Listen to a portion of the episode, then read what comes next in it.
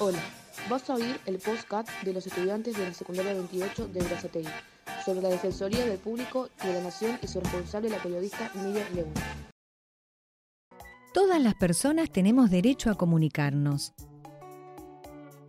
Para que esto sea respetado, existe un organismo nacional que se llama Defensoría del Público. Recibimos las consultas y las denuncias de las audiencias de la radio y la televisión.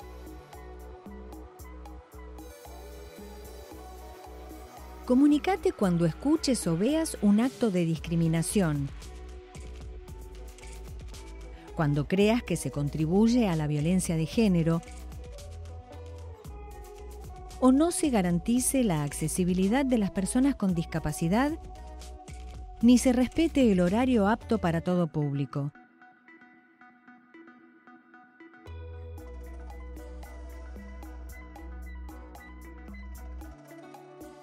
Es decir, cuando consideres que tus derechos como audiencias no son respetados. O llamar al 0800-999-3333 www.defensadelpublico.gov.ar.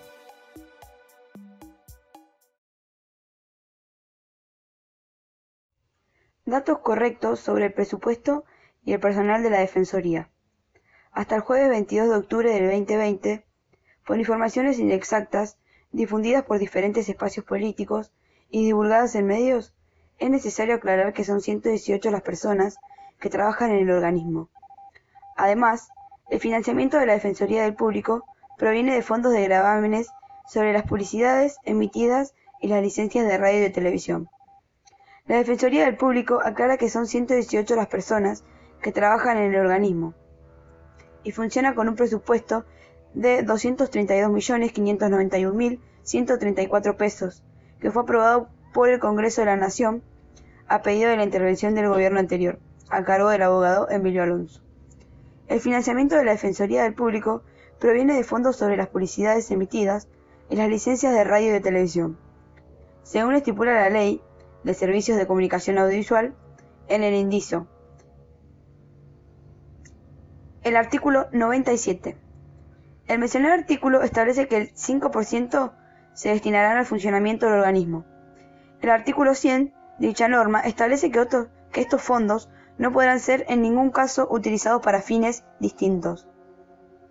A la fecha, el gasto total ejecutado en personal es de 122.581.418,72 pesos. Y dadas las características de este año, la pandemia, se ejecutó el 1 de octubre menos del 60% del total del presupuesto anual, por lo que se generó un ahorro que se podrá asignar el presupuesto de gastos de 2021. Se aclara además que los salarios que cobran las y los trabajadores y las autoridades de la Defensoría del Público son los mismos que el resto del Poder Legislativo. Además de los discursos de odio y de violencia simbólica, será una línea de trabajo de la Defensoría del Público como las ya existentes. Por si no quedara claro, no es un organismo, no es una institución, no es un ente y no se proyecta tomar personal para sus actividades. Aportará una mirada desde el estudio cualitativo y cuantitativo de la violencia simbólica y las noticias ya emitidas en medios audiovisuales.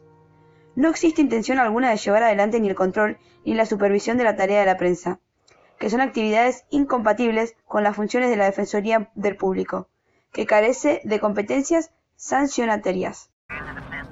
Señor, soy experto en 6 millones de formas de comunicación. Esa señal no la utiliza la alianza. ¿Podría ser una clave imperial? Aquellos de ustedes que quieren ser periodistas tienen ante ustedes un enorme desafío, porque está lo que se llama periodismo ciudadano, cualquier persona puede generar un contenido eh, desde su celular ¿eh? y subirlo a las redes sociales y compartirlo eh, y tener eh, miles de clics eh, y miles de likes, etcétera, etcétera. Pero si ustedes están formados, ¿ah? hacen una diferencia. Por eso los convoco a formarse, los convoco a leer, los convoco a abrir la cabeza, los convoco a debatir, los convoco a optimizar eh, los saberes diferenciales que ustedes tienen. para entrar al mundo de la comunicación está muy bien explotar un saber diferencial, es decir, si alguno de ustedes juega al fútbol o al hockey o sabe un idioma eh, poco común, eh, pueden incorporarse al mundo de la comunicación desde ese saber diferencial. Em, la profesión está muy precarizada y tenemos que saber defender nuestros derechos.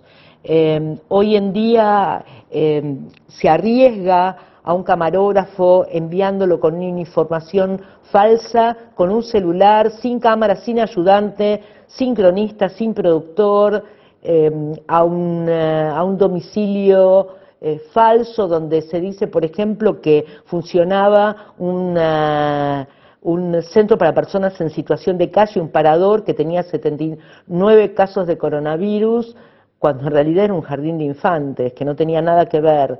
Eh, este tipo de, cosas tienen que ver con la precarización, tienen que ver con eh, la falta de un filtro, de un examen sobre la calidad de aquello y la veracidad de aquello que estamos comunicando. Si llegaste hasta acá, oíste completo el postcard de los estudiantes de la secundaria 28 de Brazategui sobre la Defensoría del Público. Esperemos te haya gustado.